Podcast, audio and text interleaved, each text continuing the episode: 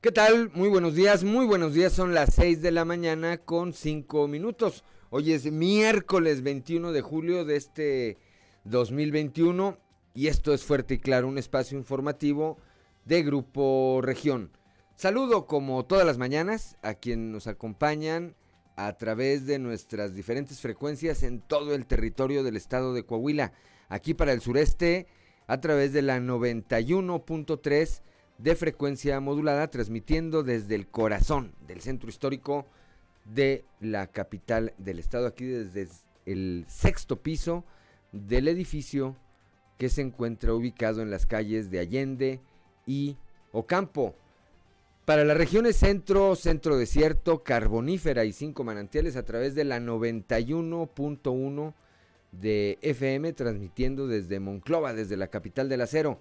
Para la región laguna de Coahuila y de Durango, por la 103.5 de FM, transmitiendo desde Torreón, desde la Perla de la Laguna, y para el norte de Coahuila y el sur de Texas, por la 97.9 de FM, transmitiendo desde el municipio de Piedras Negras. Un saludo también a quienes, como todos los días, nos distinguen con el favor de su atención a través de nuestras diferentes páginas de Facebook en las redes sociales. Hoy, como todos los días, hay mucha información y estos son los titulares de hoy. Al menos el 30% eh, de los jóvenes eh, entre los 18 y los 39 años temen a la vacuna contra el COVID-19. Así lo dio a conocer el día de ayer el secretario de Desarrollo Económico en Coahuila, Jaime Guerra Pérez. Señala que mientras más disminuye el rango de edad en los procesos de vacunación, aumenta el porcentaje de quienes rechazan el biológico. Más adelante le tendremos todos los detalles. Registra Coahuila 33% menos homicidios que el año pasado. Así lo da a conocer la Fiscalía General del Estado. Debido a que Saltillo se ha posicionado como una de las ciudades más seguras del país, gracias a las estrategias que se han implementado en la actual administración que preside Manolo Jiménez, como los grupos de WhatsApp y los comités ciudadanos, otras entidades del país están retomando los modelos de seguridad que, eh, repito, han mantenido a esta capital como la quinta más segura durante 14 trimestres seguidos. El paro técnico en el que se encuentra la empresa General Motors, eh, ubicada en el municipio de Ramos Arispe, deriva ya en una reacción en cadena que está afectando a los proveedores en la región sureste. Comisario primo Francisco García Cervantes, quien fuera hasta hace un par de días jefe de la policía en el municipio de Torreón, recibió, una calificación de 60 en su desempeño durante su etapa al frente de la corporación. El eh, pasado lunes se anunció su salida con el propósito de atender una nueva encomienda en la Guardia Nacional, pues se siente reprobatorio. Más adelante también estaremos platicando de este tema. Una afectación de entre 40 a 50% en una disminución de sus ventas se estima que vaya a sufrir la industria restaurantera ante la eventual ley seca que se aplicará con motivo de la consulta eh, que promueve el gobierno federal para el próximo primero de agosto. Así lo señala el presidente de la Canirac en el sureste, Eder López. Whirlpool, fabricante mundial de electrodomésticos de cocina y lavandería, anunció ayer en un evento en el que estuvo el gobernador Miguel Riquelme la inversión de más de 120 millones de dólares para ampliar su infraestructura y sus líneas de producción en, el, eh, en la planta que tiene ubicada en el municipio de Ramos Arispe. Esto, dice la empresa, con la finalidad de consolidar su presencia en el mercado como un actor relevante en el sector de los electrodomésticos.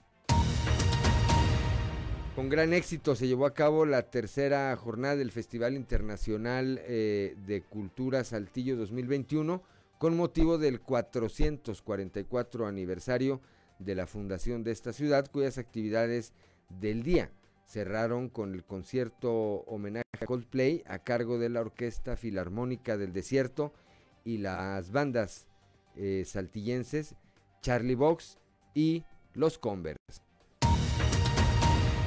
Murió ayer el eh, periodista y exfuncionario público Jorge Hernández Guerra allá, allá en la región lagunera. Descanse en paz, más adelante estaremos platicando también de este tema. Bueno, pues esta, esta y otra información hoy en Fuerte y Claro. Comenzamos.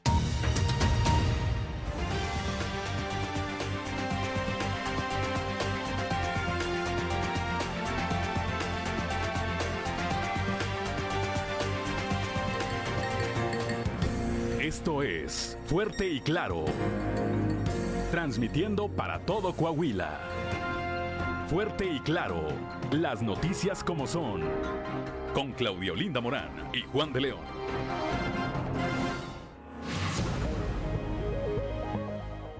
Seis de la mañana, seis de la mañana con once minutos, Claudia Olinda Morán. Porque luego dicen que digo, Claudia Olinda Morán. Me despierta. Buenos días, ¿cómo estás, Claudia? Buenos días, Juan, y muy buenos días a toda la audiencia que nos acompaña a esta hora de la mañana. La temperatura fresca en Saltillo 18 grados, en Monclova 23, Piedras Negras 22, Torreón 23 grados, General Cepeda 18, Arteaga 18, Musquis 22 grados, San Juan de Sabinas y San Buenaventura con 23, Cuatro Ciénegas 22, Parras de la Fuente y Ramos Arispe con 18 grados grados centígrados, pero si usted quiere saber cuál va a ser el pronóstico del tiempo para el día de hoy, vamos con Angélica Acosta. El pronóstico del tiempo con Angélica Acosta.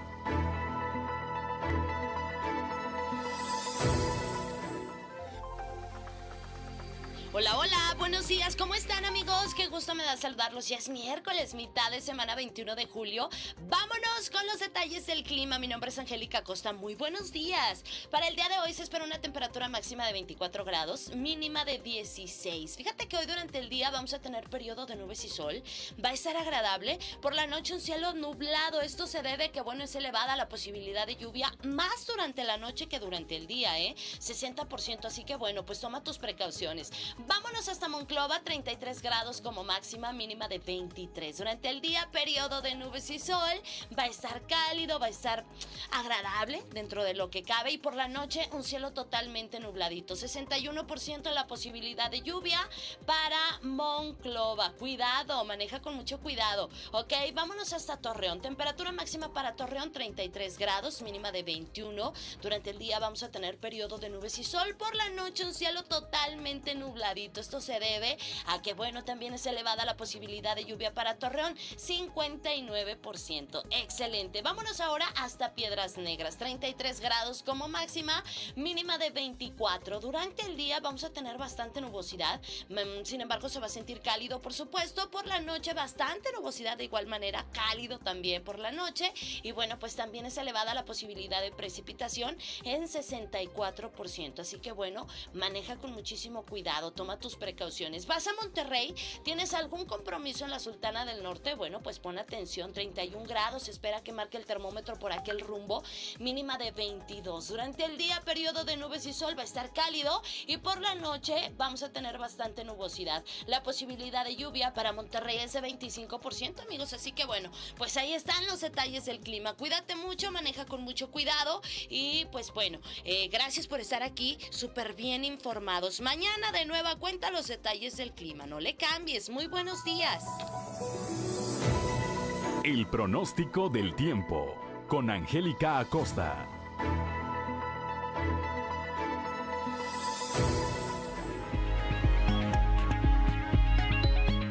Son las 6 de la mañana, 6 de la mañana con 15 minutos, que no se le haga tarde.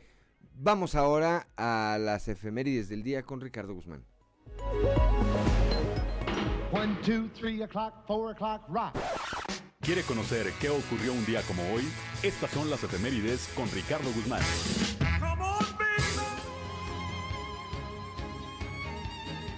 Un día como hoy, pero de 1785, Carlos III expidió el Real Decreto que enajena las jurisdicciones de Saltillo y Parras de la Nueva Vizcaya para que formen parte de la provincia de Coahuila. También, el 21 de julio de 1879, nació en Nadadores, Coahuila, el destacado general revolucionario Lucio Blanco Fuentes, quien hiciera el primer reparto agrario en el país en 1913. Y un día como hoy, pero de 1896, el físico italiano Guillermo Marconi obtuvo en Londres la patente del telégrafo sin hilos, precursor de la radiodifusión de largo alcance.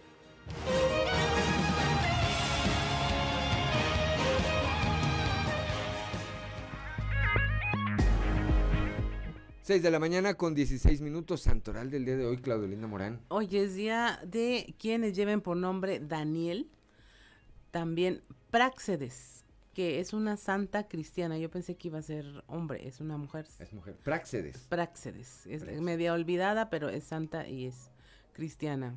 Y Lorenzo y Angelina. Lorenzo y Angelina. Angelina Fernández, la bruja del 71, mejor conocida, ¿verdad? Daniel, bueno, pues Daniel conocemos mucho. Daniel Calvert, Daniel Calvert eh, Martínez y Daniel Calvert Ramírez, don Daniel Calvert Ramírez.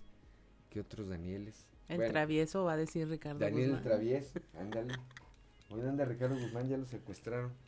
Este, bueno, pues una felicitación para quienes lleven eh, este, alguno de estos nombres o a quien tengan algo, a quienes tengan algo que celebrar el día de hoy. Háganlo, háganlo con las precauciones necesarias. 6 de la mañana con 17 minutos. Vamos rápidamente al mundo de los deportes con Noé Santoyo.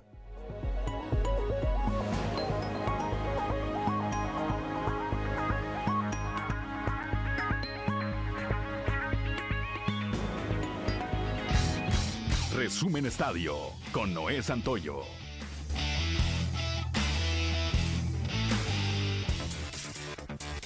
Inició su participación en los Juegos Olímpicos de Tokio con el equipo de softball femenil. Sin embargo, no fue una buena actuación y debut para las mexicanas, ya que perdieron el primer partido ante Canadá, cuatro carreras por cero. Los Bucks de Milwaukee de Giannis Antetokounmpo se proclamaron este martes campeones de la NBA, su primer título en 50 años, tras derrotar por 4-2 en las finales a los Soles de Filadelfia. Un impresionante Giannis Antetokounmpo con 50 puntos y 14 rebotes aplastó la noche de ayer a los soles, 105 a 98, para darle a los Bucks el segundo anillo en su historia después del que lograron en 1971. Antetokounmpo fue elegido el MVP de las finales tras una actuación portentosa e histórica a lo largo de toda la serie. La selección mexicana de fútbol debutará la madrugada de este jueves en los Juegos Olímpicos de Tokio, cuando se enfrenten al combinado de Francia, en partido programado a las 3 horas de la mañana, hora del centro de México. El equipo que dirige Jaime Lozano está en el grupo A, en el que además de la poderosa Francia, está el anfitrión Japón y el combinado sudafricano.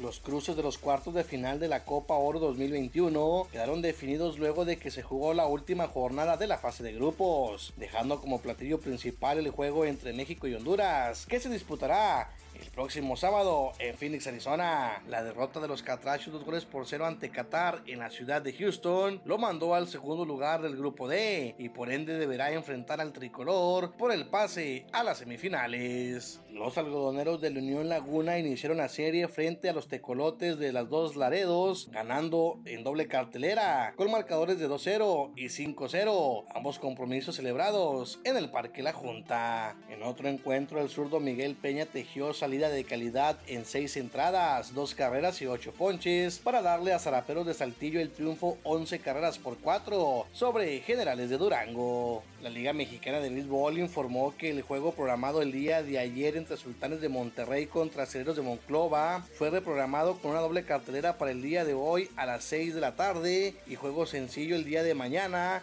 a las 19.30 horas. Esta reprogramación obedece a que aparecieron seis casos positivos de COVID-19 del Club del Acero. Se trata de los jugadores Trevor Clifton, Enrique Rodríguez, además de los coaches Dallas Williams y Marvin Bernard, además de los trainers Andrés Flores y Manuel Pérez. Los casos positivos han sido completamente aislados. Asimismo, a todo el equipo se le han practicado segundas pruebas PCR con el objetivo de descartar que se tengan más casos positivos. El Club Aceleros puede habilitar a jugadores de la lista COVID para sustituir a los elementos contagiados. Resumen Estadio con Noé Santoyo.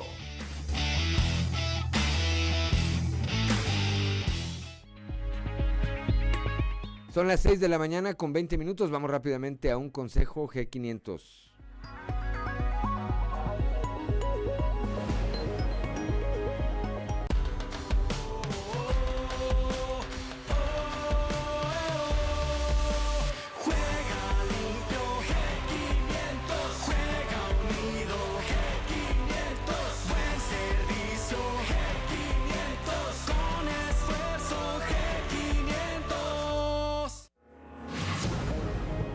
Ya son las 6 de la mañana con 21 minutos. Estamos en Fuerte y Claro.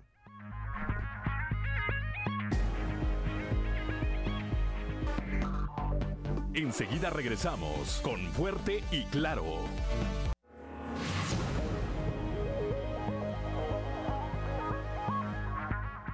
Ya son las 6 de la mañana, 6 de la mañana con 25 minutos. Vamos, Claudolinda Morán a la cotización del peso contra el dólar. ¿Cómo inician las operaciones? El tipo de cambio promedio del dólar en México el día de hoy es de 20 pesos con 5 centavos, a la compra 19 con 82, a la venta 20 con 28. Muy bien, y ahora a un resumen de la información nacional. No se volverá a la cuarentena, pese a semáforos rojos, no habrá cierres, anticipó el subsecretario de Salud Hugo López Gatel, quien dijo que la sociedad ya está cansada y que ni en semáforo rojo habrá cierres absolutos. De acuerdo con el Instituto Nacional de Estadística y Geografía, el INEGI, México es el segundo país del mundo con más mascotas y los perros son los animales domésticos más elegidos. Una forma de averiguar esta situación fue eh, viendo cómo estaba el comercio electrónico, donde la categoría de alimentos y accesorios para mascotas ha crecido en los últimos años. En Veracruz aprueba ya la despenalización del aborto hasta las 12 semanas. El Congreso aprobó la despenalización del aborto, con lo que se convierte en el cuarto estado en aprobarlo, solo después de la Ciudad de México, Oaxaca e Hidalgo. El CONACIT tiene siete meses sin entregar becas a madres solteras estudiantes de licenciatura. 173 alumnas de todo el país comenzaron a organizarse a través de eh, grupos y redes sociales después de no recibir respuesta por parte de las autoridades durante meses. Protestaron en redes sociales con el hashtag CONACIT no cumple, CONACIT miente y nosotras sí y dicen, bueno, están esperando a que les responda por el retraso. El empleo doméstico remunerado también resulta desfavorable en términos de género para las mujeres, según el INEGI, en este tipo de actividades, eh, que es una ocupación predominantemente femenina. También en, en términos de salario reciben en promedio mil pesos menos las mujeres en relación a lo que les pagan a los hombres y pide el presidente poner especial atención en la seguridad de los límites entre Jalisco y Zacatecas. El gobernador de Jalisco celebró, eh, Enrique Alfaro Ramírez, celebró la actitud y el buen trato del presidente, pues encontraron puntos de equilibrio con la federación en materia de cómo atender la seguridad. Y hasta aquí la información nacional. Gracias, gracias Claudolinda Morán. Son las 6 de la mañana con 28 minutos. Vamos rápidamente a un panorama informativo por el estado. Comenzamos en la región centro con Guadalupe Pérez. Registra Coahuila 33% menos homicidios que el año pasado. Esto lo da a conocer el fiscal general en el estado. Guadalupe, muy buenos días saludos desde la región centro. Tenemos entrevista con el fiscal general del estado, Gerardo Márquez, quien estuvo haciendo una gira de trabajo en la región centro. Informó que Coahuila registra en delitos de alto impacto, especialmente en homicidios, un total de 98. Sin embargo, en comparación con el año pasado, esto representa un 33% menos de lo registrado en el primer semestre del año pasado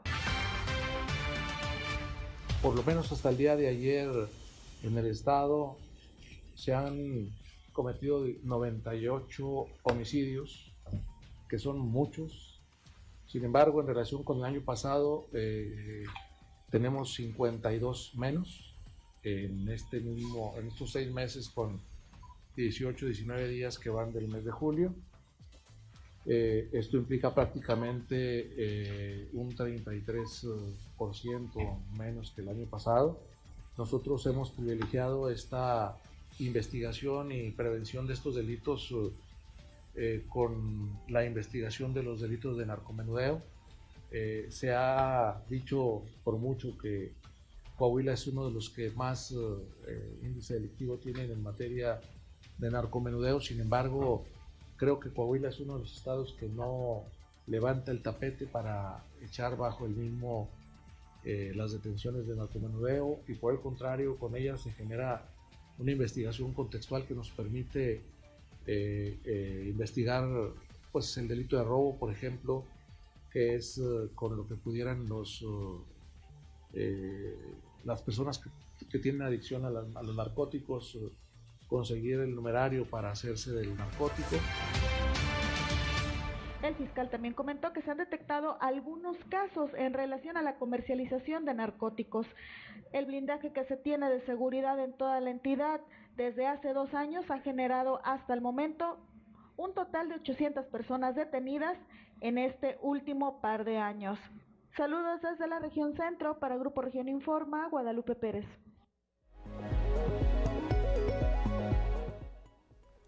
Gracias a Guadalupe Pérez, son las 6 de la mañana con 30 minutos.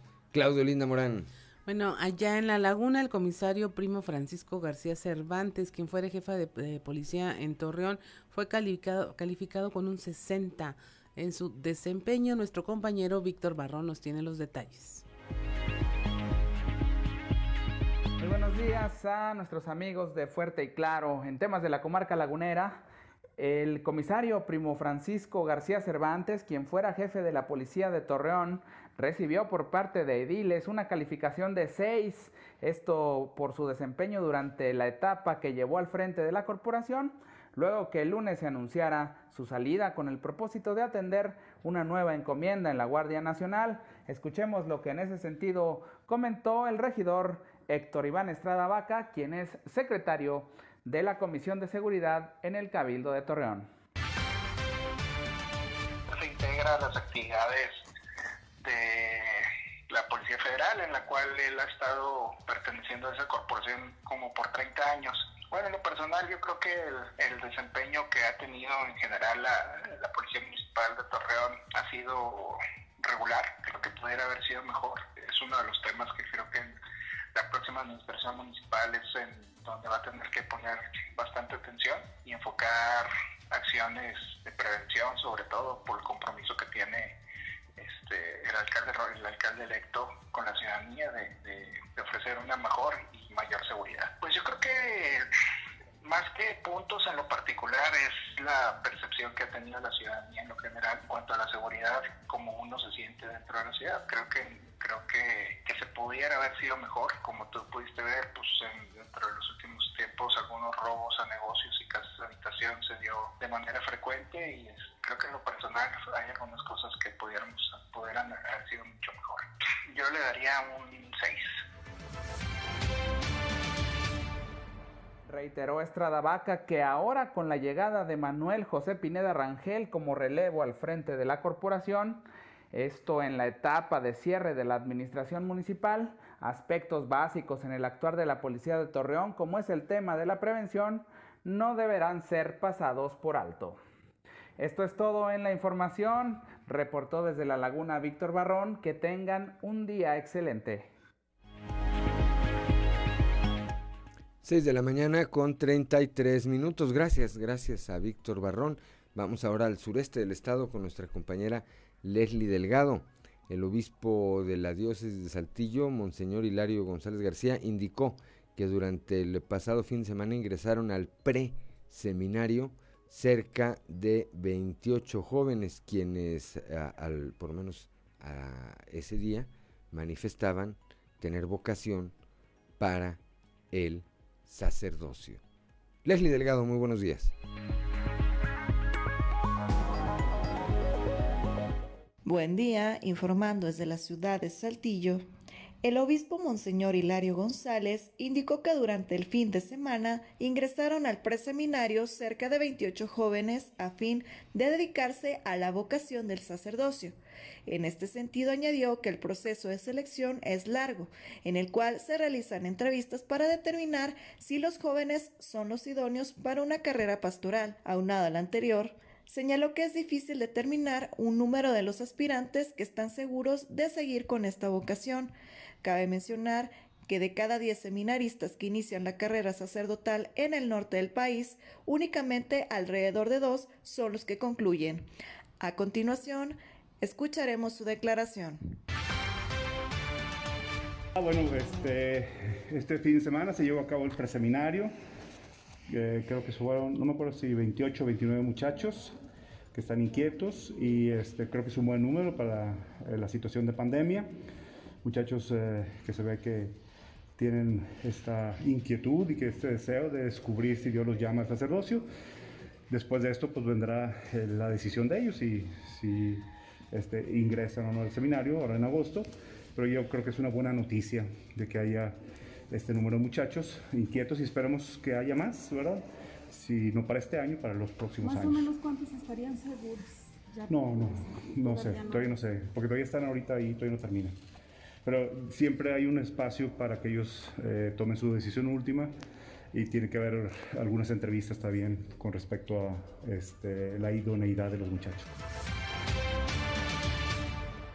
Agradezco la intervención y deseo que tengan un excelente día. 6 de la mañana con 35 minutos, Claudio Linda Morán.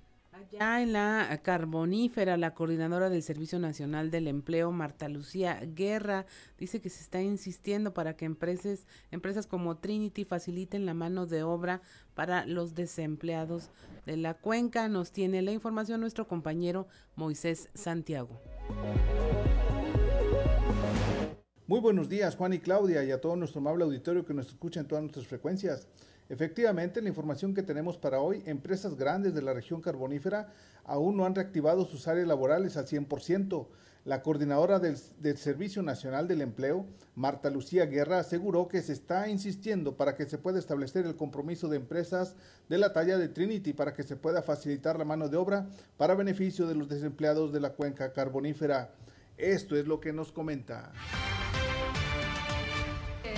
estamos batallando un poco. Eh, algunas de las empresas grandes de, la región están pues con poco trabajo, eh, con casi cero contrataciones o muy pocas.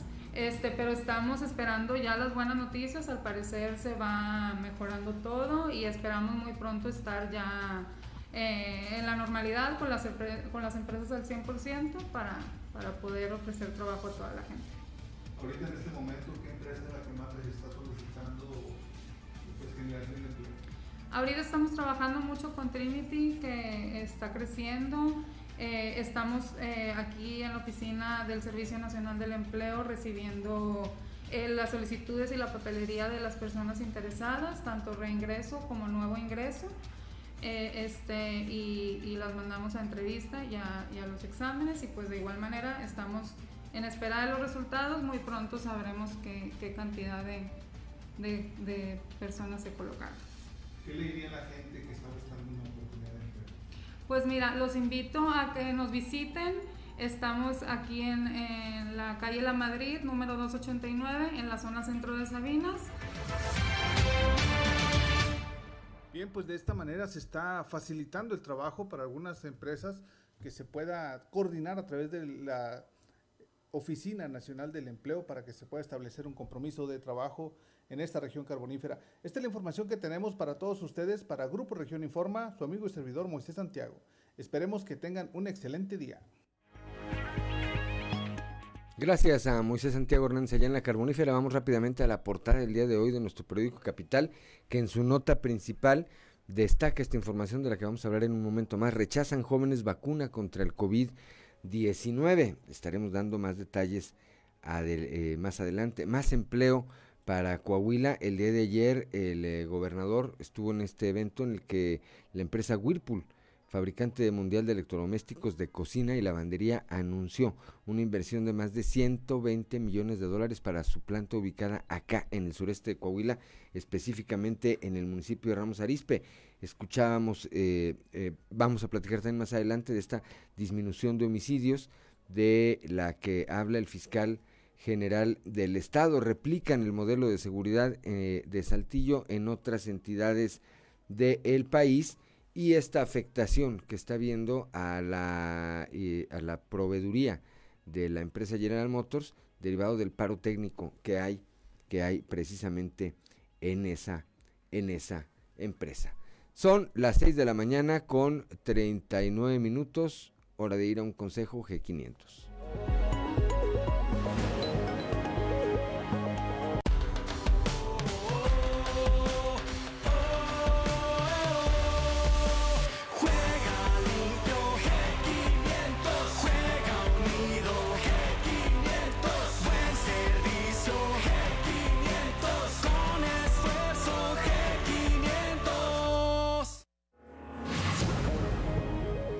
Ya son las 6 de la mañana, 6 de la mañana con 40 minutos. Estamos aquí en Fuerte y Claro.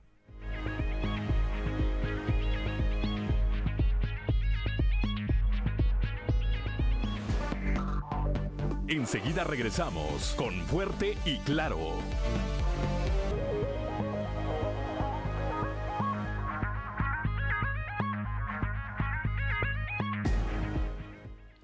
6 de la mañana con 44 minutos y es momento de escuchar qué se dice en los pasillos.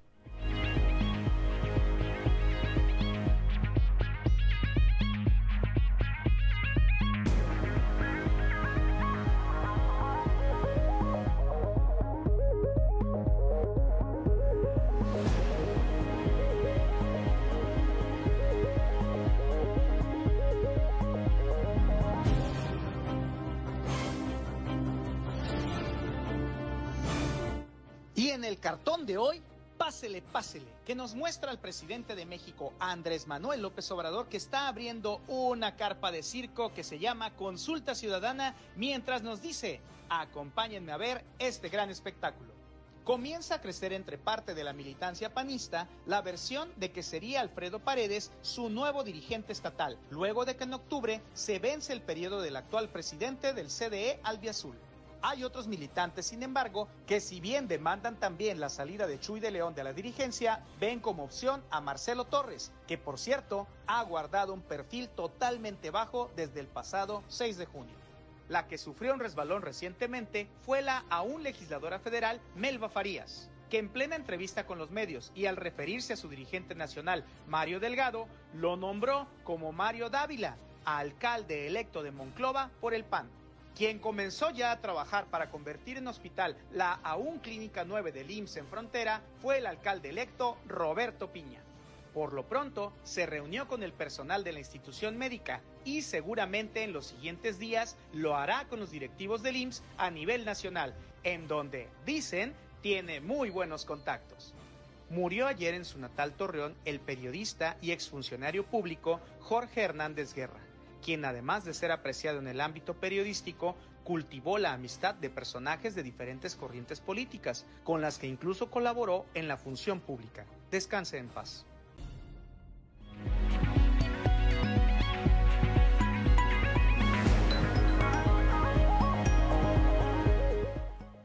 Ya son las 6 de la mañana, 6 de la mañana con 46 minutos.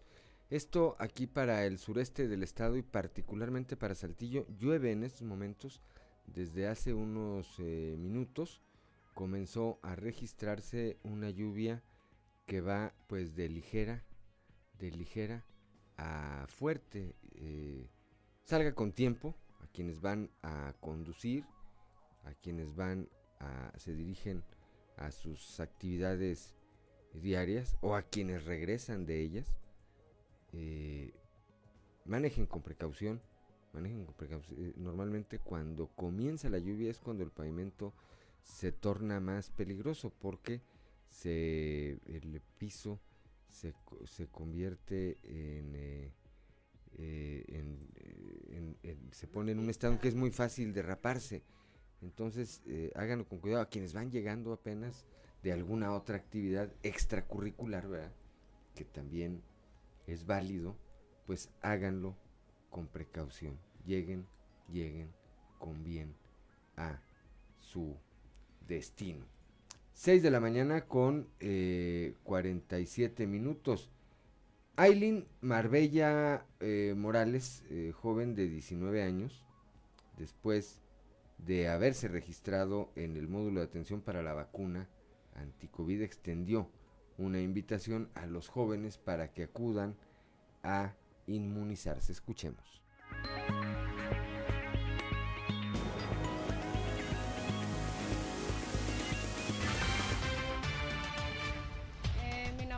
Aileen Marbella Morales Juantos, tengo 19 años y vengo aquí a lo de la vacuna este, por salud. Salud que a veces pues tengo reuniones con mis amigos de ir a fiestas y ya llego a la casa con el temor de que pues vaya a contagiar a mis familiares. Este fue el motivo por el cual yo vine aquí a, ponerme la vacuna. Este, y me parece bien que, vengan todos los, los jóvenes a vacunarse para salud de, salud de ellos y de sus familiares. Este, es una gran opción. La verdad se les recomiendo que vengan a ponerse. Y más. Sí, la verdad sí. Este, llegábamos ahí con los vecinos y decían de que no te la pongas porque te vas a quedar inmóvil o que esto y que el otro. Pero le digo, mami, le digo, ahorita ya por salud, este, es recomendable que se la ponga, la verdad. Este, ahorita nosotros venimos aquí porque tenemos asuntos familiares que queremos viajar y es por el cual queremos ponérnosla porque no podemos pasar por lo mismo de la vacuna. Entonces les recomiendo que pasen aquí a ponérsela. En el caso, ¿tu familia ya se vacunaron? ¿Algunos miembros de tu familia? Este, sí, ya, y, ya casi toda mi familia está vacunada, nomás faltamos nosotros.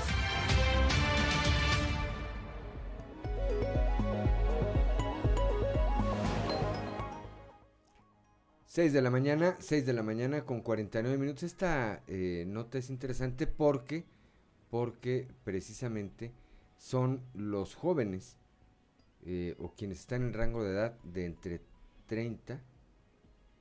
18. No, de 18. De 18 a 39 años, quienes más resistencia tienen a recibir el biológico. Esto lo señala el secretario de Economía en el Estado, el ingeniero Jaime Guerra Pérez, y Cristo Vanegas tiene los detalles.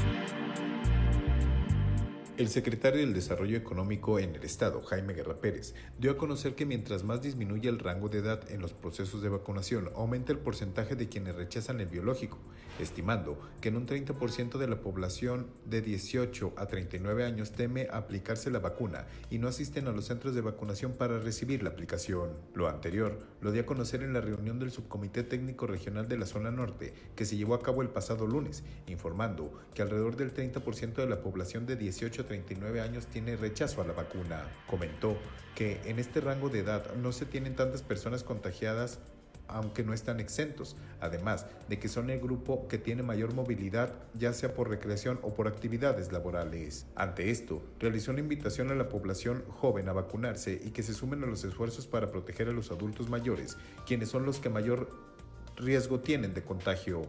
Para Grupo Región informó Christopher Vanegas.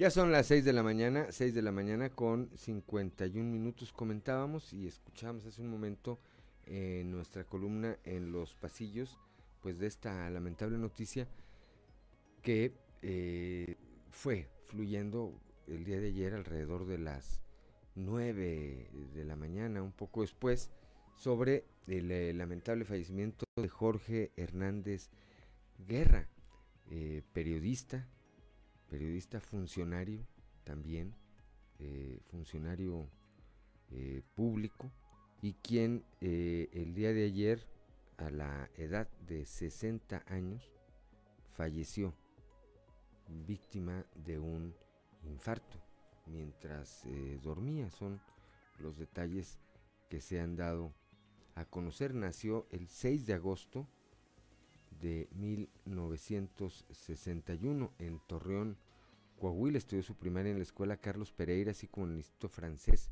de La Laguna y su carrera en eh, comunicación social en la Universidad Iberoamericana en la Ciudad de México, en donde estudió comunicación social y se rodeó de pues eh, grandes amigas y amigos tanto de lo mencionábamos tanto del Partido Acción Nacional como del Partido Revolucionario Institucional trabajó con eh, personajes de ambas corrientes eh, políticas le gustaba mucho la música romántica sus artistas favoritos eran Leo Dan y José José, además de ser eh, pues muy dedicado a la lectura, a escuchar música y a hacer ejercicio.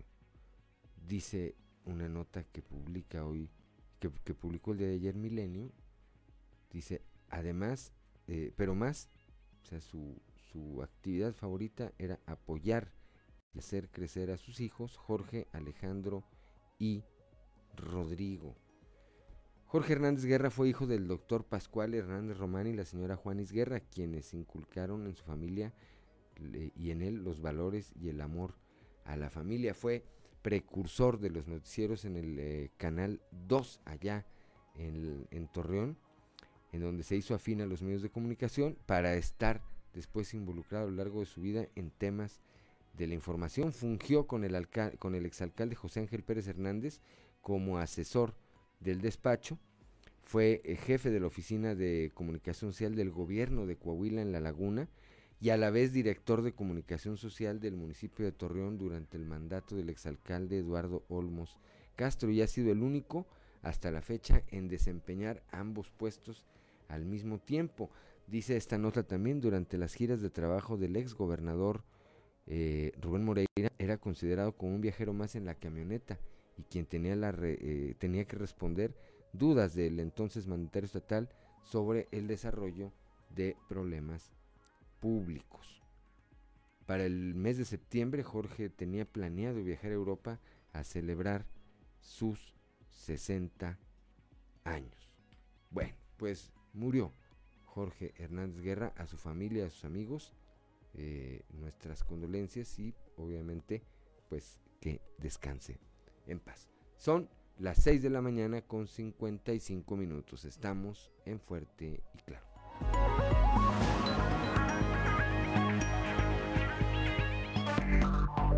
Enseguida regresamos con Fuerte y Claro. Seguimos en Fuerte y Claro.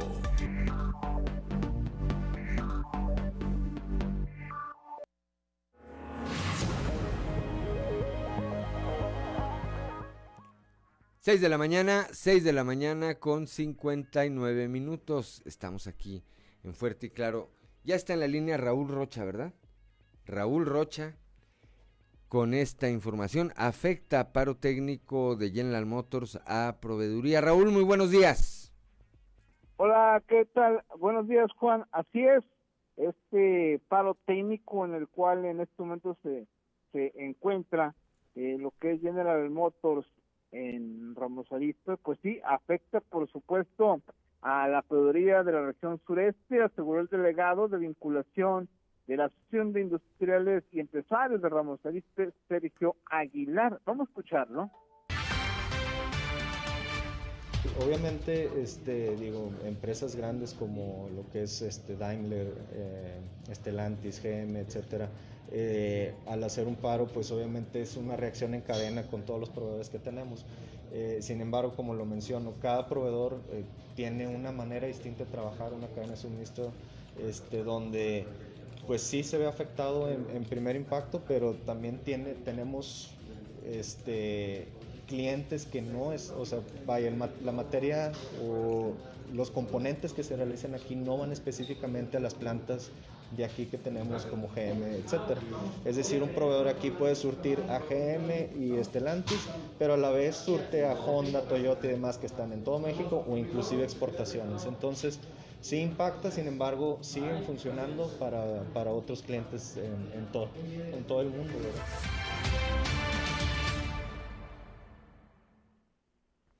7 de la mañana, 7 de la mañana con un minuto, pues sí, como eh, la pandemia la pandemia sigue trayendo estas eh, afectaciones, Raúl. Ahí entiendo que estos paros técnicos en General Motors vienen derivados de la eh, falta o, la tardanza en la llegada de un chip que es necesario para el tema de los eh, vehículos y eso ha reaccionado o, o, ha ocasionado esta reacción en cadena de la que hablas.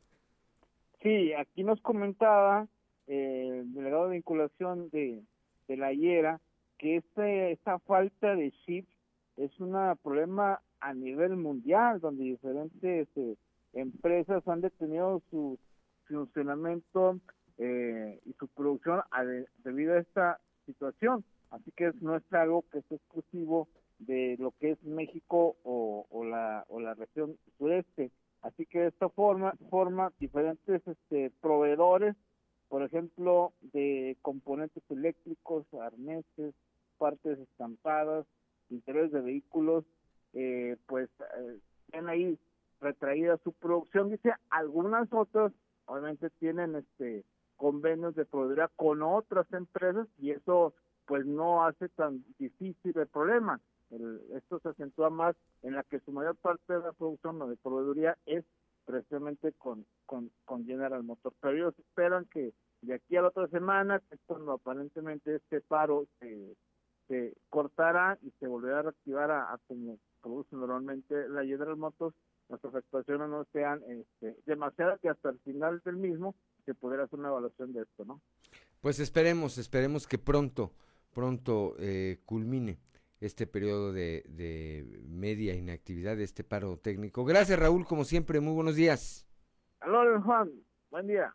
Siete de la mañana, siete de la mañana con tres minutos, debido a que Saltillo se ha posicionado como una de las ciudades más seguras del país por las estrategias que ha implementado la administración municipal que encabeza Manolo Jiménez, como los grupos de WhatsApp y los comités ciudadanos, otras entidades del país están retomando estos modelos que han mantenido a Saltillo como una de las ciudades más seguras durante 14 trimestres seguidos. Escuchemos a Federico Fernández, comisionado de Seguridad y Protección Ciudadana.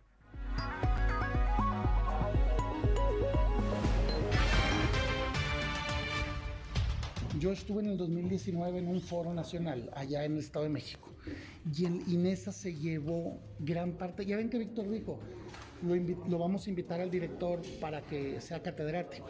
El director de mesa jaló gran parte del tema de los comités con otro nombre para tener acercamiento. Así ha habido visitas, perdón, el alcalde ha recibido más de 20 alcaldes este, de muchos estados, este, incluso de aquí de, del estado.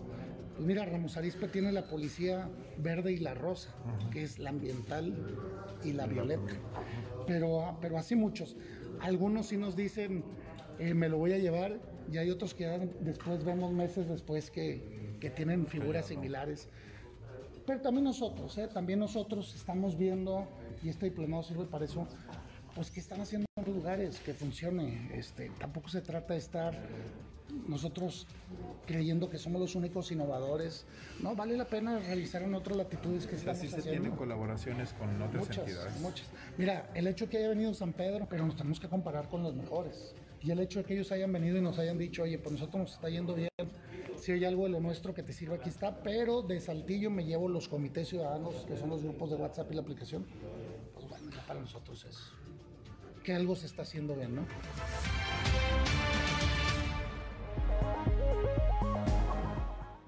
Son las 7 de la mañana, 7 de la mañana con 5 minutos, Claudio Linda Morán.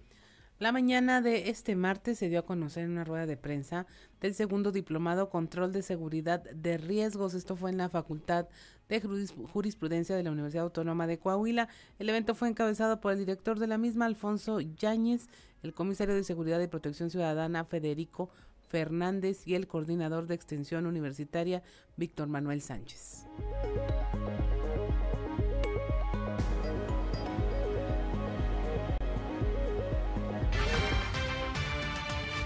Terminó un diplomado, como, como bien se explicaba eh, en marzo, y eh, la idea es darle continuidad precisamente para que la suma de diplomados de quienes los cursen eh, dé pie primero al sumar dos a una especialidad y al sumar cuatro a una maestría. O sea, es decir, es un programa como conjunto en el que cada persona se puede inscribir en cualquier tiempo. O sea, es decir, si una persona no cursó el primer diplomado, toma este y toma el siguiente y ya tiene la especialidad. O sea, es decir, se van, se van sumando los módulos y esto permite eh, una profesionalización perdón, eh, eh, importante.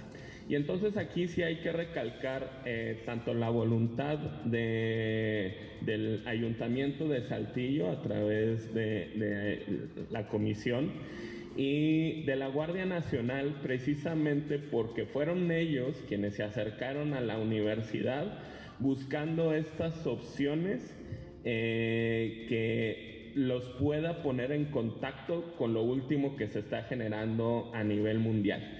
Y yo creo que esa es la gran virtud de este, de este diplomado.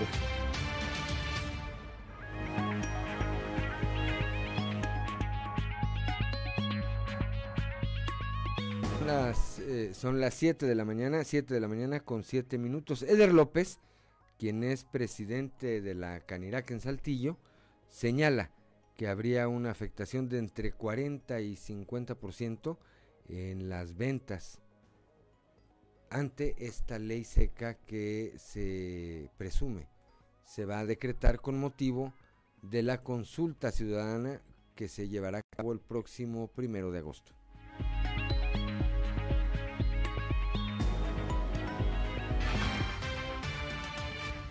Todavía no tenemos información al respecto. Sí, sí el día de ayer se, tuvimos una junta, pequeña junta de consejo, en la cual se tocó el tema, y todo, pero todavía no nos han mencionado nada eh, sobre una ley seca para ese día. Entonces hasta ahorita estamos pendientes de, de, lo que nos puedan informar las autoridades. No, realmente es que es algo que no esperábamos y, y, y sí impacta mucho en las ventas de los establecimientos porque realmente es que el, fin de semana pues se, se te merman las, las, ventas hasta un 40%. Sí, sí, es, eh, eh, sí, sí nos afecta en las ventas, como les comento, aproximadamente 40 o hasta el 50% dependiendo del giro de, del establecimiento. Pero bueno, vamos a esperar a ver qué nos dice.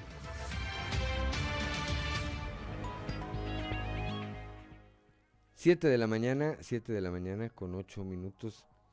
Veía una nota ahorita a propósito de este eh, viaje que hizo este multimillonario, o billonario más bien, Jeff Bezos, fundador de Amazon y dueño del diario The Washington Post, quien fue y regresó del espacio a bordo de la nave espacial Blue Origin en un viaje. Dice esta información que él espera se convierta en aventura para muchos otros.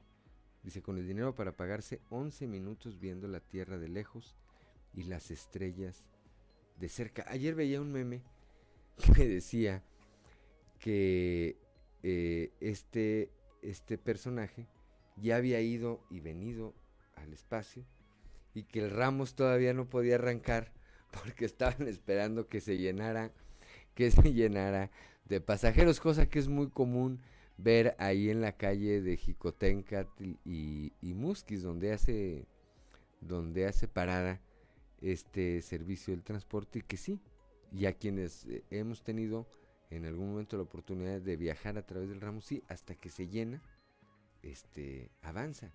Pero entonces pierdes ahí 8, 10, 12 minutos, ahí estás parado hasta que se va llenando, se va llenando de gente.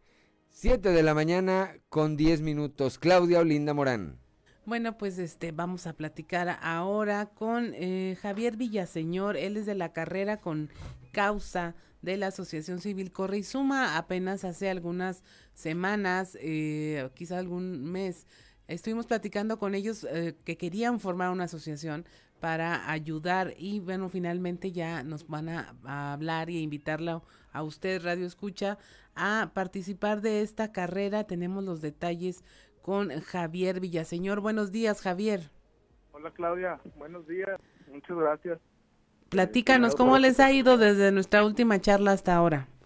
Muy bien. Fíjate que en la última plática conversábamos precisamente sobre la intención de incluir y de invitar a todos los saltillenses a formar parte de esta asociación como miembros, participantes, activistas o simplemente como, podemos decir, eh, simpatizantes, gente que compartimos el gusto por las carreras y qué mejor que hacerlo con causa. Así es, y cuéntanos, esta primer carrera, ¿cuándo, cómo ya empezó el proceso, según tengo entendido, y cómo van? Así es, como decimos el, el correr con causa, hacemos esta primera carrera con esa intención. Esta carrera la hemos bautizado como la carrera de los tenis viejos, en el que la actividad es el hacer esta carrera de 5 o de 10 kilómetros, como el participante lo desee, se encuentre preparado y se encuentre con esa intención, este, con no tenis viejos precisamente, pero nos referimos a unos tenis que todavía estén eh, funcionales, que todavía estén buenos para realizar esta actividad. Simplemente que muchas veces como corredor eh, llegan unos nuevos modelos o simplemente te gustaron otros tenis y pues dejas otros ahí todavía en buenas condiciones, pero que ya no utilizas para las mismas carreras. Bueno, pues esta carrera la realizamos precisamente para que al cruzar la meta, que así lo deseas, de manera opcional, dejas tus tenis como donativo y estos tenis serían utilizados para algún corredor de bajos recursos, pero que tenga mucho potencial y que quiera realizar esta actividad. Esa es la intención de esta carrera con causa. ¿Cómo detectan esta necesidad, Javier, de, de, ayuda, de ayudar y que haya gente pues también dispuesta a utilizar los tenis y que diga, sí, claro, yo me los pongo porque mi pasión es correr y lo único que necesito es cambiar el calzado en algunas ocasiones? Así es, no sabemos de muchas necesidades que de, de muchas personas que quieren correr y no lo hacen, pues a lo mejor algunas personas cuentan con, con sus tenis, pero no son en, en condiciones óptimas o este, de la mejor calidad. También sabemos de que hay necesidad de algunos corredores, como te digo, no es mucha, este, no es tan complejo es ponerse unos tenis y empezar a correr, pero algunas personas no pueden realizar esta actividad de forma competitiva, eh, no cuentan con los recursos para inscribirse en una carrera, no cuentan con los recursos para comprarse unos tenis de mejor calidad. Detectamos estas necesidades y es la intención de, de, hacer esta, esta carrera con causa, el apoyar a ese sector vulnerable. Estamos trabajando de la mano con el, Banco de Alimentos y ellos han sido este, también grandes aliados en esta en esta actividad, en el correr con causa y que lo recaudado o lo que consigamos sea es destinado a personas que realmente lo necesitan. Ahora, Javier, una invitación, tu experiencia como corredor, pues indudablemente te será muy gratificante, pero tuviste un inicio.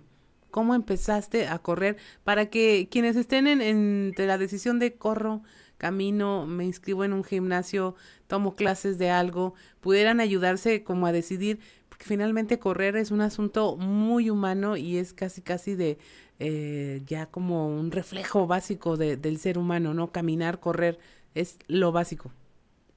Sí, mira, este, como te comentaba anteriormente, esta eh, asociación la conformamos un grupo de tres amigos, se han ido incluyendo otros que, que son afines también a, a la causa y a esta actividad. Estos tres amigos, Fabián Núñez, este, Gustavo Lara y tu servidor, Javier señor hemos sido deportistas toda la vida. De ahí este que fuimos eh, los tres de, compartimos la misma pasión y eh, comenzamos a, hacer nuevos retos. Este, y esto es lo que te incita el, practicar este deporte. Empiezas un día a salir a caminar, después empiezas a subir el ritmo, empiezas a correr, em, haces una carrera de 5K, haces una carrera de 10 kilómetros, de 15, de 21, después ya te andas haciendo eh, maratonista. Y es una actividad este, que te hace relajarte mucho, es una actividad en la que puedes hacer solo, que lo puedes hacer con amigos, eh, cuando lo haces solo aprovechas el tiempo para pensar, cuando este, lo haces con amigos te da la oportunidad de platicar, de compartir experiencias. En las carreras te das cuenta muchas veces de que el ritmo a lo mejor no lo traes al mismo que tus compañeros, pero haces nuevos amigos también en el trayecto. Entonces es una actividad en la cual siempre, siempre se apoya. Eh, a través de estas actividades también invitamos a aquellos que, a personas que muchas veces no les gusta el, correr, pero les gusta mucho apoyar, el, el transmitir esa buena vibra y esa ese apoyo a, a, que otras personas también cumplen sus retos, ¿no? Así Entonces, es. Esta invitación siempre la hacemos tanto a las personas que quieran correr, así como a las personas que quieran participar apoyando a los corredores. Tenemos muchas actividades en Saltillo, ya este, la comunidad corredora ya es muy grande. Y en todas las carreras vemos a muchos participantes, vemos a muchas personas apoyando también a los corredores saltillanos. Así es, estamos platicando con Javier Villaseñor, es de la Asociación Civil Corre y Suma y nos tiene una invitación a esta carrera eh, de los tenis viejos, una carrera con causa. Eh, ¿Cuándo, Javier? ¿Dónde se pueden inscribir? ¿Por qué medios?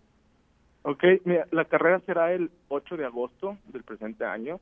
Eh, eh, va a iniciar a las siete y media de la mañana la convocatoria ya se encuentra en la página de Cronosport. También nos pueden encontrar en Instagram en la cuenta arroba corre y suma. La página también el del evento con la inscripción se encuentra a través de la, de la página www.cronosportlive.com. Ahí se busca nada más el, portal y donde se encuentra el, el evento, se compra el, el, el, boleto por internet, pueden pedir también especificaciones en Poblano Sport, en Scott, en Velocop y en Coffee Cup.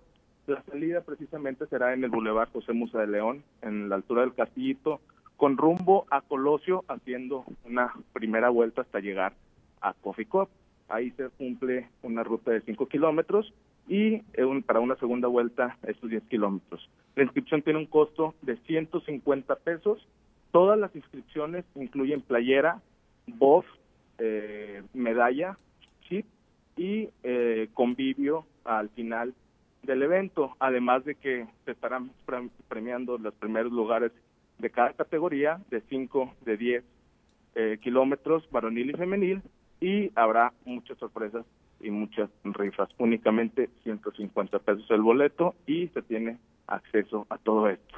Logramos este, este monto representativo gracias a, los patrocinadores que se sumaron también a esta causa, grandes patrocinadores que tenemos este, de empresarios de Saltillos como La Bota Fina, Bright Market, Coffee Cup, Mercado Sano, Marza, Rogelio Bicicletas, Cargogas, eh, el Hospital La Conchita, Ainors, eh, entre otros tenemos al Banco de Alimentos también, este, que han sido de, de, gran apoyo para lograr esta causa. Así es, pues mucha gente interesada. ¿Edades, Javier? Está, es una invitación abierta, como comentábamos, es una carrera con causa.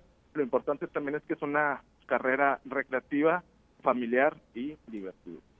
Entonces, 8 de agosto, 7.30 de la mañana salen del Castillito de Musa de León y bueno, va a ser una fiesta donde usted también puede ayudar. Les dejamos la invitación de parte de esta asociación civil Corre y Suma. Y pues muchas gracias Javier por la invitación y esperemos que luego nos estén contando cómo les fue y a dónde llegaron estos tenis viejos. Claro que sí. Muchas gracias Claudia por tu interés, por también participar, por apoyarnos con esta difusión y extender también esta invitación a todos los corredores saltillenses. Así es, muchas gracias Javier, que tengas una excelente jornada. Igualmente Claudia, saludos. 7.19 de la mañana, vamos a un consejo G500.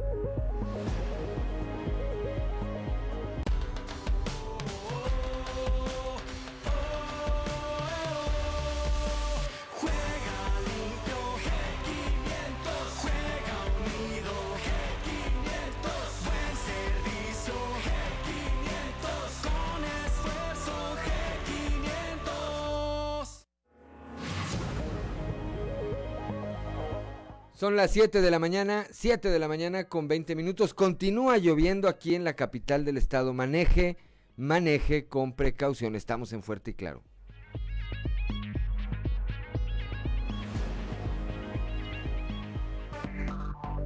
Enseguida regresamos con Fuerte y Claro. Seguimos en Fuerte y Claro.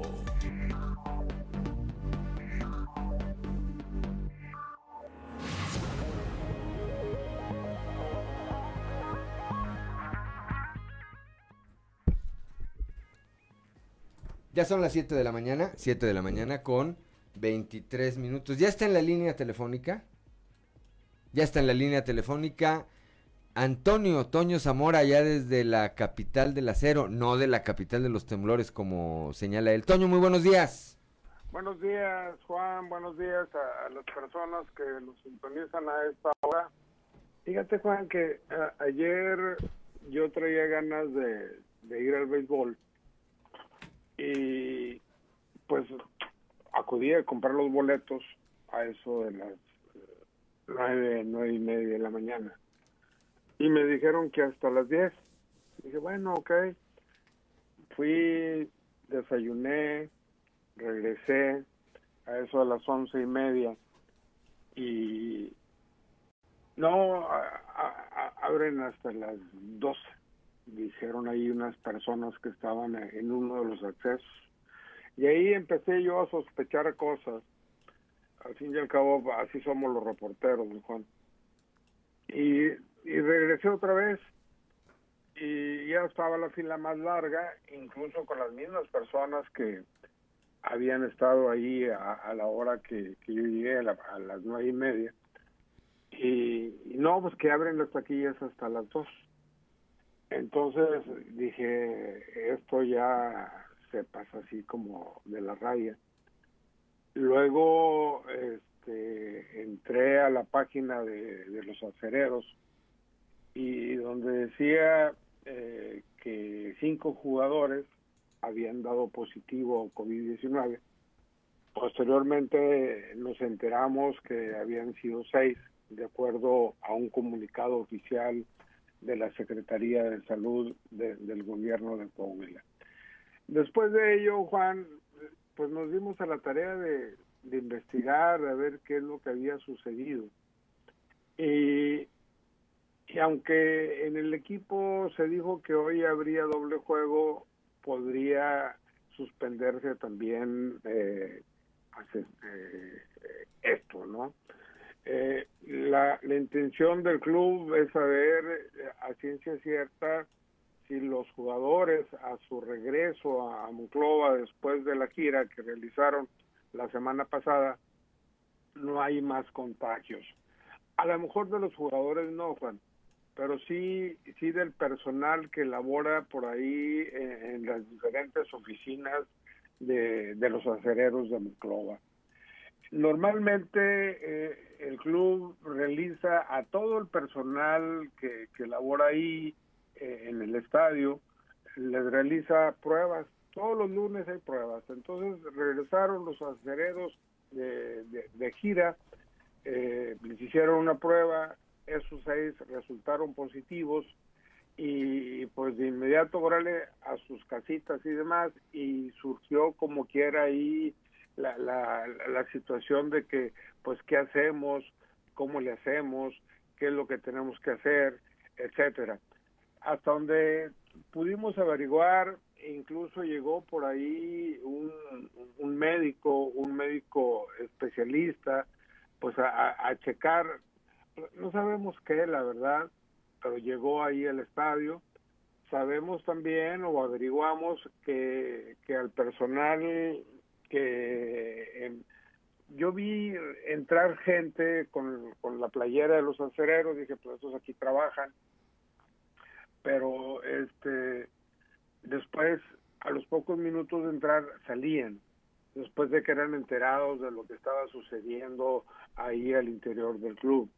Eh, el tema ahí también es que eh, de buena onda el club dijo, ¿sabes qué?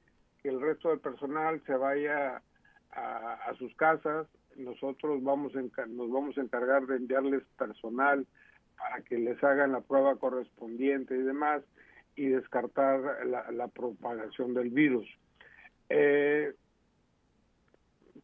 es la, cuando menos la, la primera ocasión que, que vemos que un equipo profesional eh, de, algún deporte, bueno, el Santos estuvo repleto también de casos de COVID, luego de, de, una fiesta ya en la casa del que era portero de, del Santos.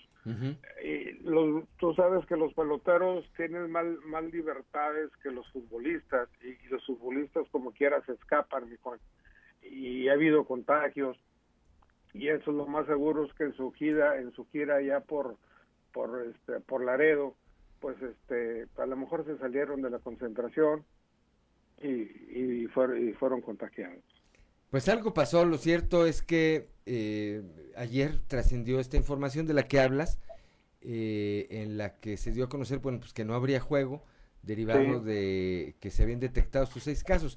Me parece también, y ahí creo que hay que decirlo, que esto habla eh, al mismo tiempo de una responsabilidad del propio equipo, del trabajo coordinado que lleva con las autoridades, porque así como lo dieron a conocer, pues también lo pudieron haber ocultado.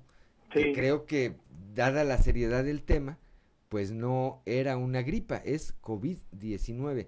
Eh, esto evidentemente que traerá o trajo ya algunas consecuencias, no solamente en, eh, términos de los contratiempos que genera para la propia organización, eh, sino para todos los que están en esa cadena productiva, proveedores, vendedores de cualquier clase de artículos que se dan cita a un espectáculo que ciertamente está limitado todavía en eh, asistencia. Ojalá, creo, creo, no sé si coincides conmigo, creo que lo primero es pues que los eh, jugadores eh, recuperen o no pierdan la salud y pasen este periodo de cuarentena que les obliga cuando menos a aislarse 15 días, pues salgan con bien y después que el equipo junto con las autoridades pues vayan tomando las mejores determinaciones para hoy y para los siguientes días, Toño. Sí, definitivamente que así debe ser, Juan, y, aparte, eh, como tú lo dices, el club de inmediato dijo, bueno, los trabajadores eh, que están en otros departamentos en sus casas, no les llevamos este, quien les haga las pruebas y asuntos relados, pero nomás no salgan. E, es buena medida. Ahora, te puedes venir a ver los haraperos, te voy a ser franco, no es lo mismo, ¿verdad? Lo digo yo que soy acerero de corazón, pues te puedo decir que no es lo mismo venir a ver a los haraperos que ir a ver a jugar a los campeones acereros de, de Monclova, pero bueno, pues ahora sí que de lo perdido lo que aparezca, Toño. Así es. ¿Verdad? haremos lo posible. Muy bien, Toño. Pues eh, te, te, agradezco como siempre tu comunicación. Hay que seguirse cuidando, amigo. Hay que seguirse cuidando el COVID-19. Ya ves cómo anda Sammy, el actor, y que ahora dicen que si le pegó en Monclova, ¿no? Que ya llegó a Monclova con el COVID. Lo cierto es que, pues, el, eh, los reportes que sigue delicado de salud y lo cierto también es que efectivamente unos días antes de que fuera eh, diagnosticado ya con COVID-19 estuvo ahí en la capital del acero. Sí, hubo mucha gente que se tomó fotos, selfies con él, ¿no? Entonces, presumiendo aquí con, con, este, con Sammy, y, y ahora deben de estar muy preocupados, eh, y si no están preocupados, pues preocúpense y vayan a hacer la, si nos están escuchando en este momento, pues que se vayan a hacer la prueba. Sí, que, no estén preocupados, que estén ocupados de irse a hacer la prueba, Toño. Así es. Muy buenos días, Toño. Un saludo allá a Monclova. Hasta mañana, Juan. Hasta mañana, 7 de la mañana, 7 de la mañana con 32 minutos. Hablando de los zaraperos, que sí juegan bien, ¿eh? yo nomás me cotorreo. A todos, ahorita me va a hablar este, mi club de admiradores anti, anti acereros y me regañan. Hablando de los zaraperos, tenemos tres pases dobles para el juego que tienen el día de mañana los zaraperos. Mañana aquí en la capital del estado. Vamos a obsequiar estos eh, tres pases dobles. Estos tres pases dobles. Los vamos a obsequiar y pues vamos a hacer una dinámica. A quien eh, nos marque al 844-412-1213. Repito el número, 844-412-1213, aquí de la capital del estado, de los municipios aledaños en la región sureste, y nos diga cómo se llama la mascota del equipo Zaraperos de Saltillo. Le vamos a obsequiar un primer pase doble para que vaya mañana, por mañana jueves por la tarde, a, esta, a este juego de los zaraperos de Saltillo. Repito, el teléfono 412 12 13 844 412 12 13 y que nos digan cuál es el nombre de la mascota eh, de los zaraperos de Saltillo. Le vamos a obsequiar este primer pase doble. 7 de la mañana, 7, ¿ya está alguien? A ver, ya está alguien en la línea telefónica. Muy buenos días. Buenos días. ¿Con quién hablo? Con Marco Hernández. Marco Hernández. ¿Cómo se llama la mascota de los zaraperos de Saltillo, Marco? Quique el conejo. Quique el conejo. Muy bien, Marco, pues eh, te, ya te separamos aquí tu eh, pase doble. Te pediría que no cuelgues. Primero te aprecio el favor de tu atención.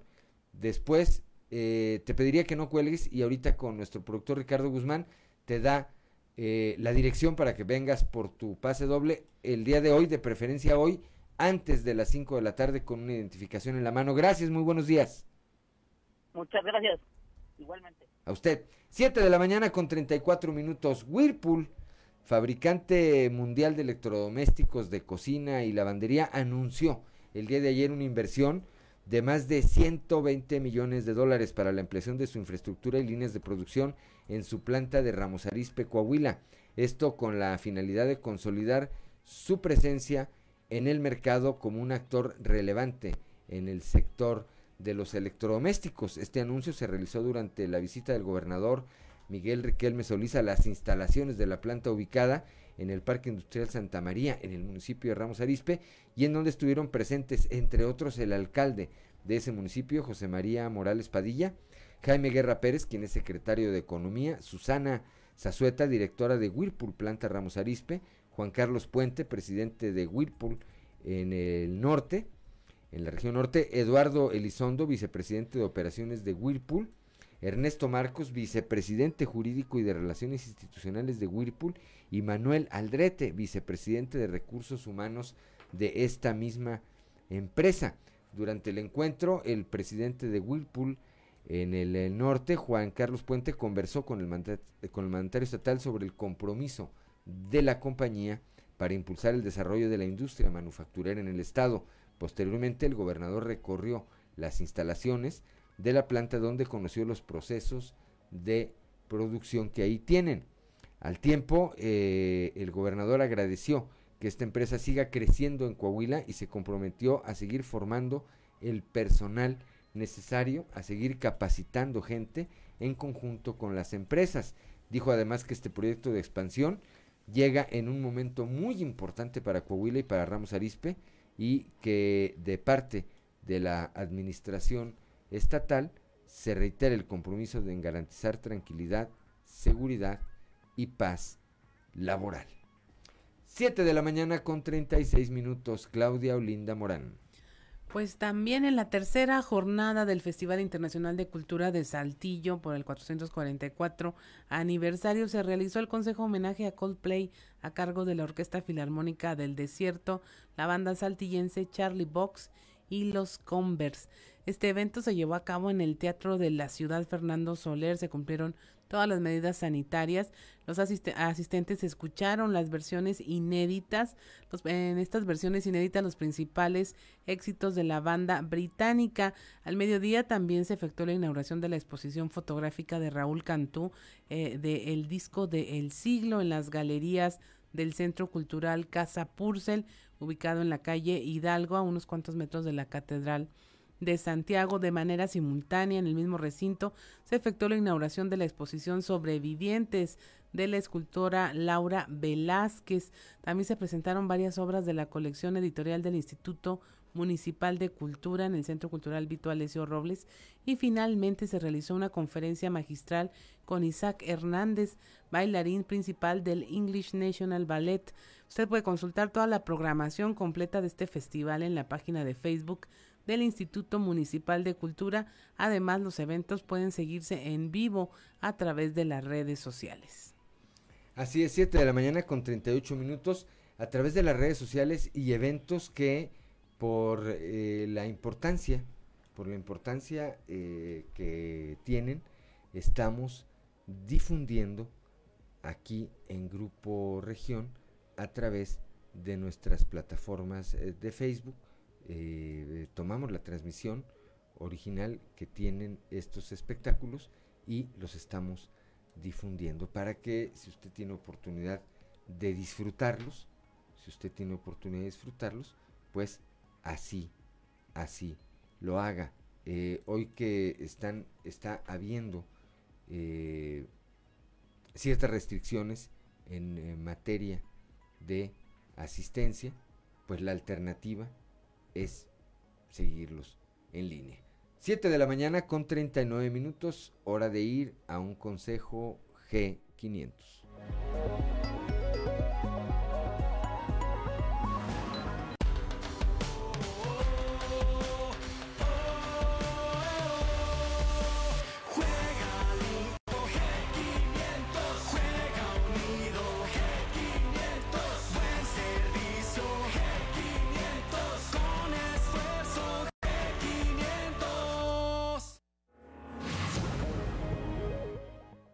Ya son las 7 de la mañana, 7 de la mañana con 39 minutos. Nos dicen que, y los otros pases, ahorita regresando, regresando el corte rápidamente, les vamos a decir cuál es la mecánica para obtener los otros dos pases dobles para asistir el día de mañana jueves al juego de los zaraperos de Saltillo en el Parque de Béisbol Francisco y Madero. Son las 7 de la mañana con 40 minutos. Estamos en Fuerte y Claro.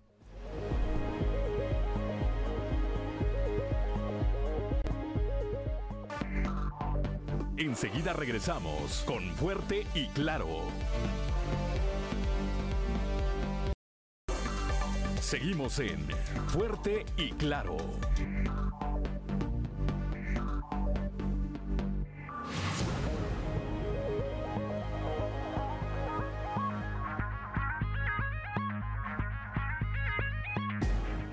Son las 7 de la mañana con 44 minutos. Antes de ir a las voces de hoy en Fuerte y Claro, les recordamos eh, que estamos obsequiando, nos quedan dos pases dobles, dos pases dobles para el juego de mañana de los zaraperos de Saltillo. Eh, les recuerdo el número telefónico es el 844-412-1213. 844-412-1213 a quienes nos marquen y nos digan, vamos a, dar los otros dos pases. El primer pase doble será para quienes nos digan quiénes, eh, cuáles son los otros dos equipos de béisbol eh, de la Liga Mexicana que hay en Coahuila. Y el otro pase doble lo vamos a dar a quienes eh, nos digan contra quién juega esta serie el equipo de zaraperos de Saltillo. Les recuerdo el número es el 844-412-1213 y vamos ahora sí a las voces de hoy en Fuerte y Claro con Ricardo Guzmán.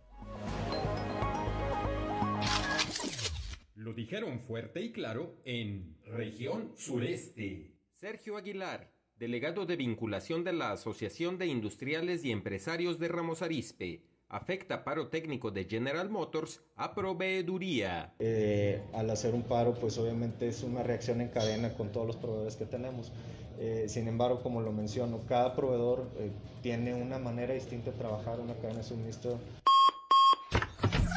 Región Laguna. Héctor Iván Estrada Vaca, secretario de la Comisión de Seguridad en el Cabildo de Torreón, califican con seis labor de primo Francisco García en la policía de Torreón. Creo que, que se pudiera haber sido mejor, como tú pudiste ver, pues dentro de los últimos tiempos algunos robos a negocios y casas de habitación se dio de manera frecuente y creo que en lo personal hay algunas cosas que pudiéramos, pudieran haber sido mucho mejor. Yo le daría un 6. Región Centro. Gerardo Márquez Guevara, fiscal general del Estado, registra Coahuila 33% menos homicidios que el año pasado. En el Estado se han cometido 98 homicidios, que son muchos. Sin embargo, en relación con el año pasado, eh, tenemos 52 menos en, este mismo, en estos seis meses con 18, 19 días que van del mes de julio.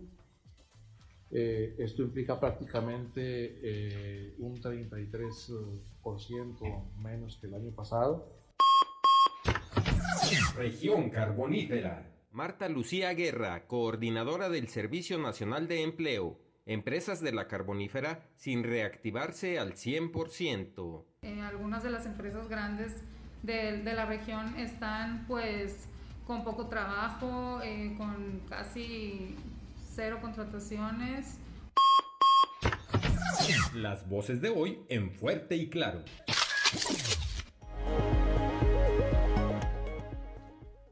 Siete de la mañana, siete de la mañana, con 48 minutos, Claudio Linda Morán. Eh, tenemos una llamada ya rápidamente a tus responden a tus preguntas Adelante. sobre los zaraperos. Muy buen día, ¿con quién con quién está en la línea? Sí, buenos días, con Francisco Camacho. Jesús Camacho. Francisco. Francisco Camacho. Francisco, díganos cuáles son los otros dos equipos de béisbol que hay en la en, en aquí en, en el estado de, de Coahuila. Sí, mire, uno es el de Acereros de Monclova y el otro es Algodoneros de Unión Laguna. ¿Me puede repetir el primero que dijo? Acereros de Monclova. Déjeme pongo de pie.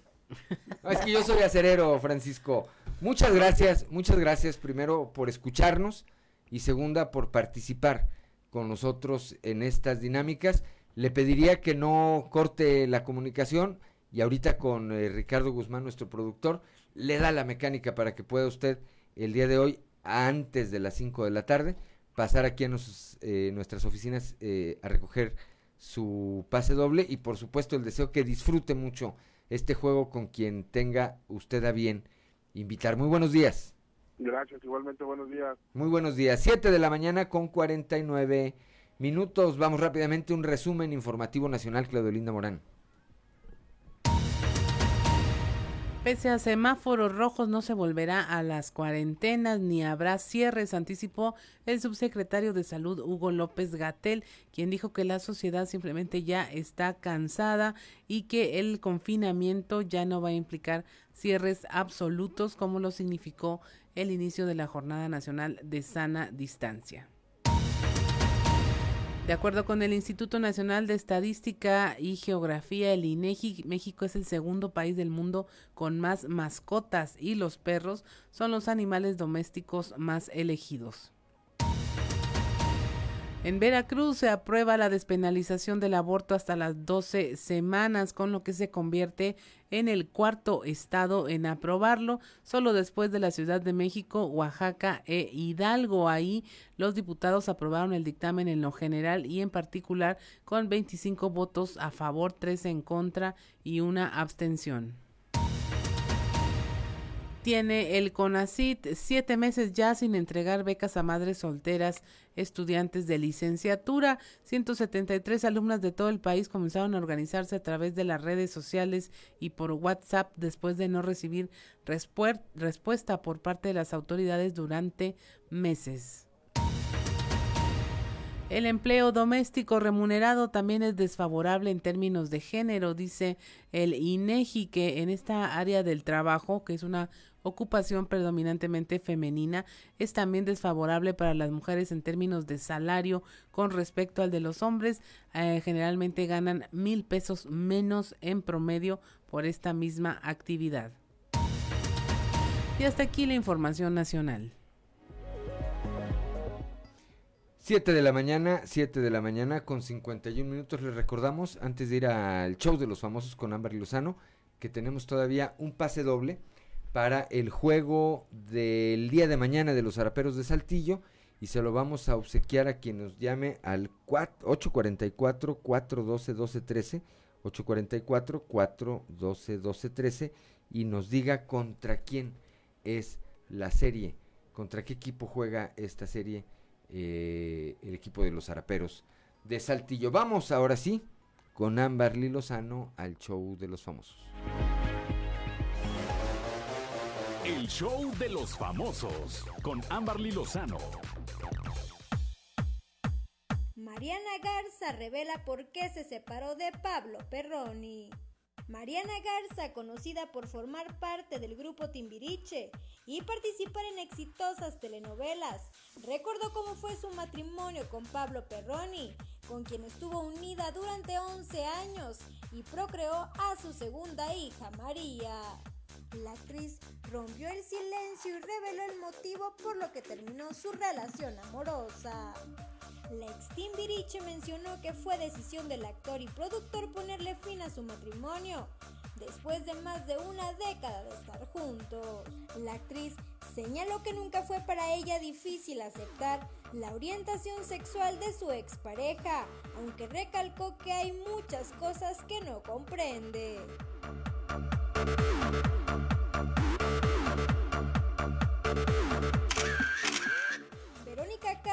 Sería parte importante en bioserie de Manuel el Loco Valdés. Verónica Castro sería una parte importante en la bioserie que se planea realizar sobre el inolvidable comediante Manuel el Loco Valdés. Iván Valdés, nieto del actor, comentó acerca de la figura de Verónica en la vida de su abuelo. Ha sido una persona fantástica. A mi abuelo lo cuidó hasta el último día de su vida estuvo con él. Ninguno de los dos negaron que eran el amor de su vida el uno del otro. Desgraciadamente, las circunstancias no permitieron que vivieran juntos, pero ese amor trasciende todo hasta la muerte. Iván es quien estaría al frente de todo lo relacionado con la bioserie de Loco Valdés a pesar de que ha librado duras batallas con algunos de los familiares del comediante, ya que varios de ellos quieren apoderarse de los derechos de la bioserie. Con lo declarado por Iván Valdés, sin duda el personaje de Verónica Castro estará incluido en el guion de la historia. Reportó para Grupo Región Amberly Lozano. 7 de la mañana con 54 minutos. Estamos a punto de irnos, pero tenemos ya una llamada por este tema de el eh, pase doble para ver el juego de los Araperos de Saltillo. ¿A quién tenemos en la línea? Muy buenos días. Buenos días, a Luis Arturo de la Rosa. Luis Arturo de la Rosa. Díganos, Luis Arturo, ¿contra quién juegan los Araperos? Contra los generales de Durango. Muy bien. Bueno, pues le apreciamos primero eh, que nos escuche y segundo que participe con nosotros en esta dinámica. Le pediría que no cortara la comunicación ahorita con nuestro productor Ricardo Guzmán. Le da los detalles para que pueda usted recoger hoy antes de las 5 de la tarde este pase doble. ¿Y usted le va a los araperos? Así es. Y le deseamos pues que se divierta mañana en el juego y que ganen los araperos, por supuesto. Muy buenos días. Sí, gracias, buenos días. Gracias. 7 de la mañana con 55 minutos, ya nos vamos. Gracias por acompañarnos esta mañana de miércoles. Gracias a Ricardo Guzmán en la producción, a Ricardo López en los controles, a Rodrigo Flores, a Ociel Reyes y a Cristian Rodríguez que hacen posible la difusión de este espacio a través de las redes sociales, a Claudia Olinda Morán como siempre, pero sobre todo a usted que nos distingue con el favor de su atención. Fuerte y Claro es un espacio informativo de Grupo Región bajo la dirección general de David Aguillón Rosales y yo soy Juan de León. Le deseo que tenga usted un excelente día.